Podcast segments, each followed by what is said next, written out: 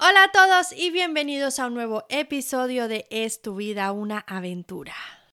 Este episodio es muy especial porque la semana pasada fue mi cumpleaños. ¡Bien! Y lo estuve celebrando en Polonia. Y es que hace seis años comencé una tradición que me fascina, que es cada año celebrar mi cumpleaños en un país nuevo.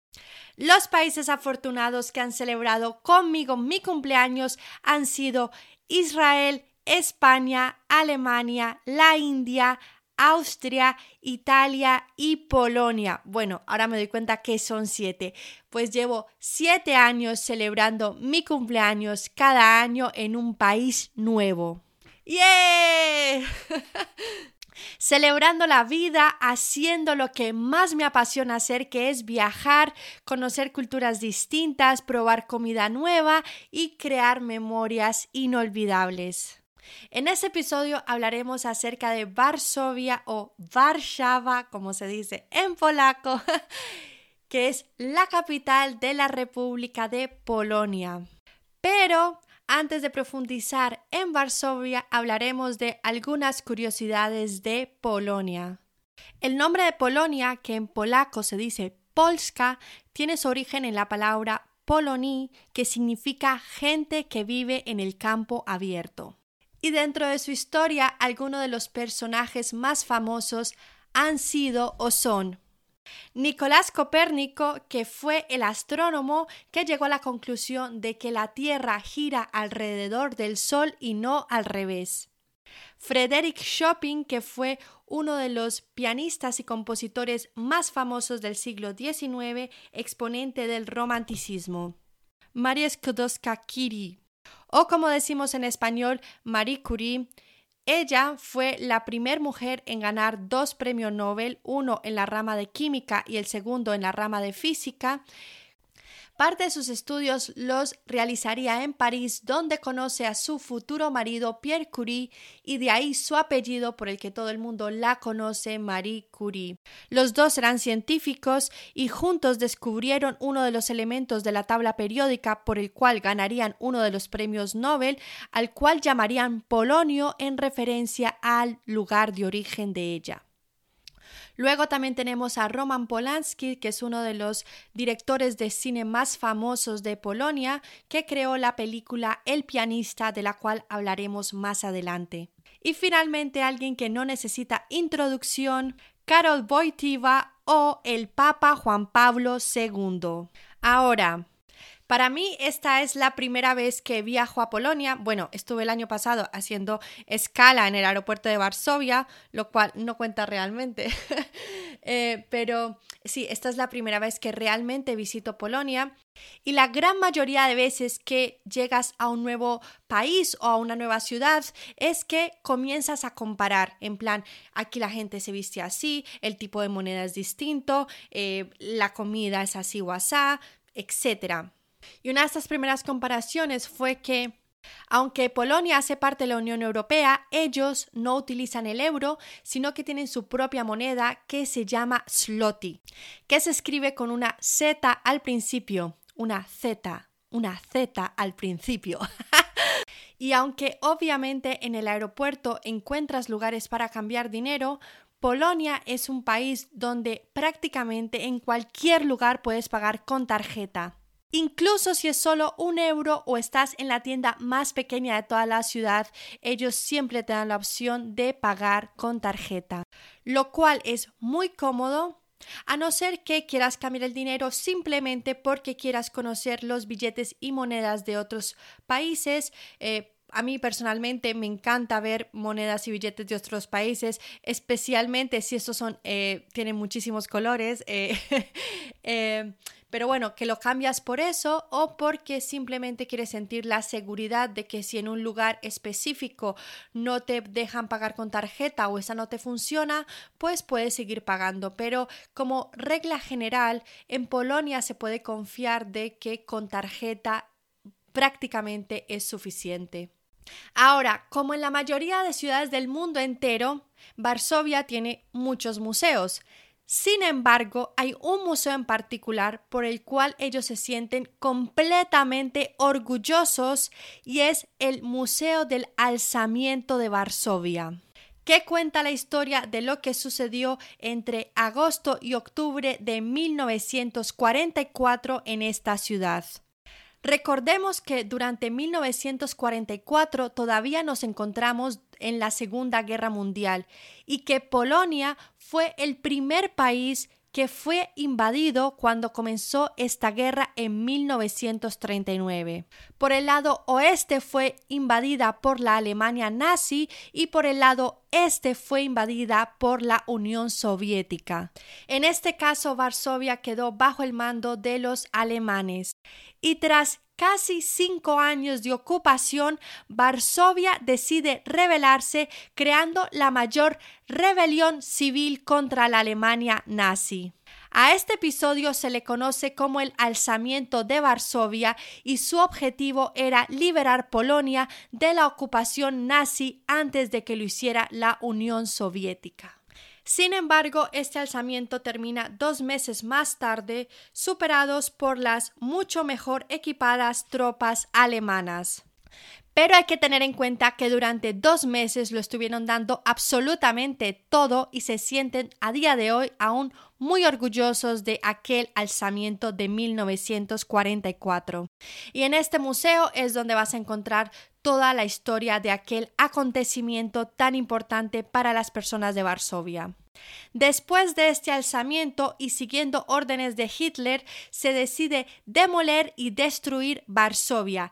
Casi el 90% de Varsovia queda completamente destruida. No obstante, existe un vecindario que no fue destruido y que se conoce como el barrio de Praga, que se encuentra al otro lado del río Vístula en Varsovia. Hoy en día se conoce como el barrio bohemio de Varsovia y si vas allí es un lugar lleno de contrastes. Al principio es un poco chocante, los primeros 10 minutos es como, wow, ¿dónde estoy?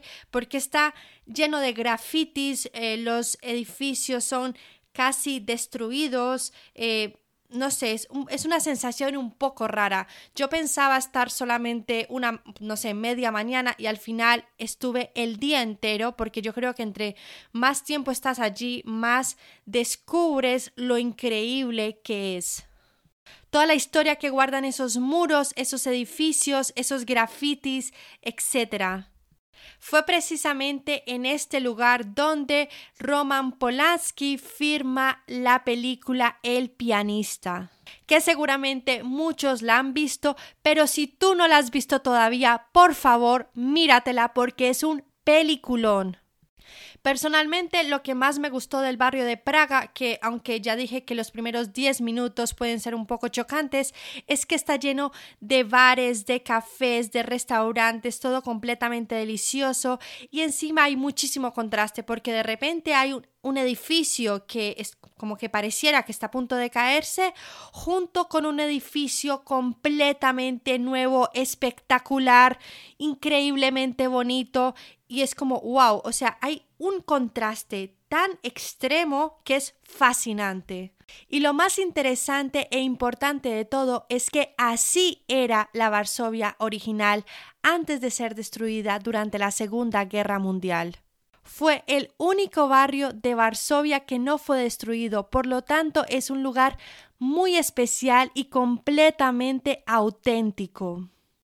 Y ya que mencionamos los bares, cafés y restaurantes deliciosos que puedes encontrar en el barrio bohemio de Varsovia, quiero hablar acerca de un tipo de bar-restaurante típico de Polonia que se conoce como los bares de leche. Sí, los bares de leche.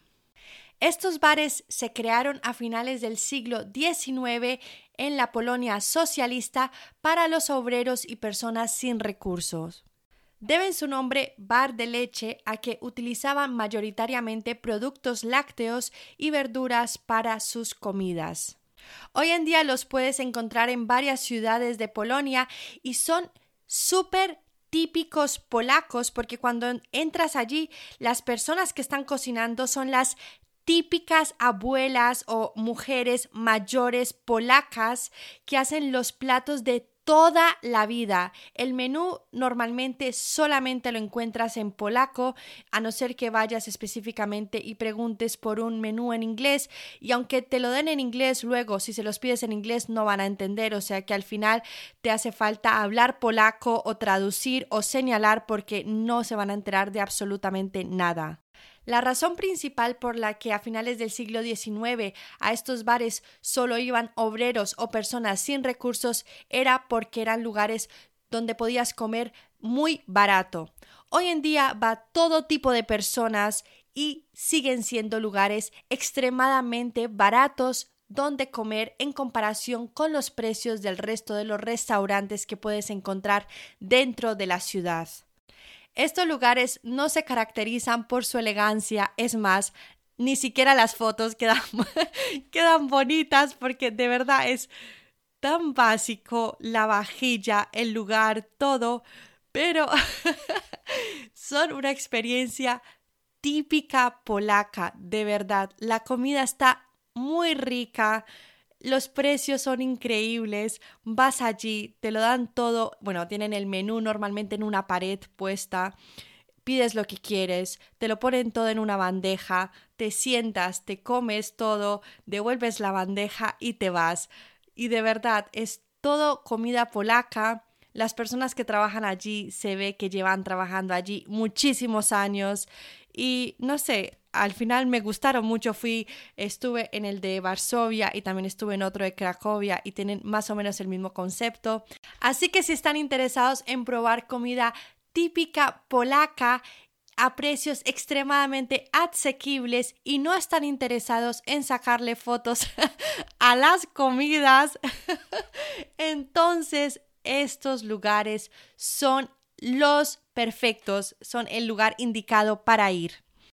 Ahora, retomando la historia de lo que sucedió durante la Segunda Guerra Mundial, cuando Varsovia fue destruida casi en su totalidad, quizás te preguntes ahora, entonces, ¿qué sucedió? ¿Cómo es Varsovia hoy en día? El centro histórico fue reconstruido basándose en pinturas y dibujos de esta ciudad. Reconstruyeron sus palacios, sus iglesias, la plaza de mercado, los edificios y fue tal el detalle y el éxito de la reconstrucción que la UNESCO declaró al centro histórico de Varsovia Patrimonio de la Humanidad en 1980. ¡Wow! Y un dato curioso ahora que menciono las iglesias. Este país es mayoritariamente católico y hay muchas iglesias y hay muchas misas con una música espectacular dentro de las iglesias. También llama mucho la atención cuando te encuentras en el barrio de Praga que dentro de los patios centrales de sus edificios, en casi todos encuentras un pequeño altar con una virgen. En estos, en estos pequeños altares era donde las personas se reunían durante la Segunda Guerra Mundial a rezar juntos, lo cual es súper especial. Y esto me hizo cambiar un poco la percepción que yo tenía con respecto a Polonia, porque de alguna manera yo siempre tenía asociado Polonia, Segunda Guerra Mundial, judíos. Sin embargo, cuando voy allí y comienzo a ver todos estos altares con la Virgen dentro, me pregunto, ¿qué hacen estas vírgenes aquí? Y claro, siendo Polonia un país mayoritariamente católico, no fueron solo los judíos los que sufrieron durante la Guerra Mundial, así que estos pequeños altares con la Virgen dentro me hicieron conocer una parte de la historia que desconocía por completo. Por último, decir que Varsovia es una ciudad increíble, es un lugar lleno de cafés, de restaurantes, de librerías, de música en directo, de música no directo. Bueno, lo de la música allí es algo, de verdad que tiene muy buen gusto musical. Si eres el tipo de viajero que solo le gusta ver las partes bonitas de la ciudad, entonces Varsovia la puedes ver en un día ya que el centro histórico es relativamente pequeño.